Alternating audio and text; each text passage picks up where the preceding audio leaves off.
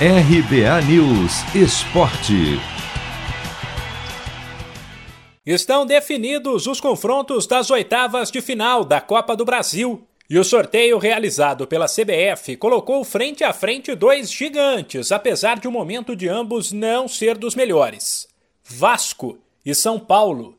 O time carioca que disputa a Série B ficou com a taça em 2011, enquanto o tricolor que está na Série A mas na zona de rebaixamento nunca faturou a Copa do Brasil.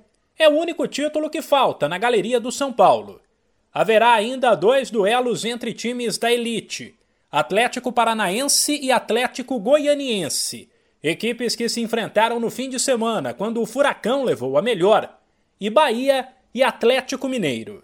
Os demais confrontos serão entre Flamengo e ABC, Santos e Juazeirense, Fortaleza e CRB, Vitória e Grêmio, Criciúma e Fluminense. Datas e horários serão divulgados em breve, mas os duelos de ida e volta devem acontecer entre o fim de julho e o começo de agosto. Já se sabe, porém, quais times farão a segunda partida em casa: Vasco, Fluminense, Grêmio, CRB, ABC, Atlético Goianiense, Bahia e Juazeirense. Depois haverá um novo sorteio para definir os duelos das quartas. E aí sim será feito o chaveamento até o fim da Copa do Brasil. Sem esquecer que o torneio abandonou o critério do gol fora de casa. Portanto, sempre que houver empate na soma dos dois placares, a decisão será nos pênaltis.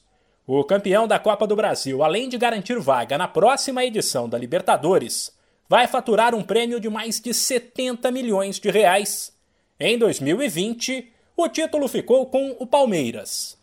De São Paulo, Humberto Ferretti.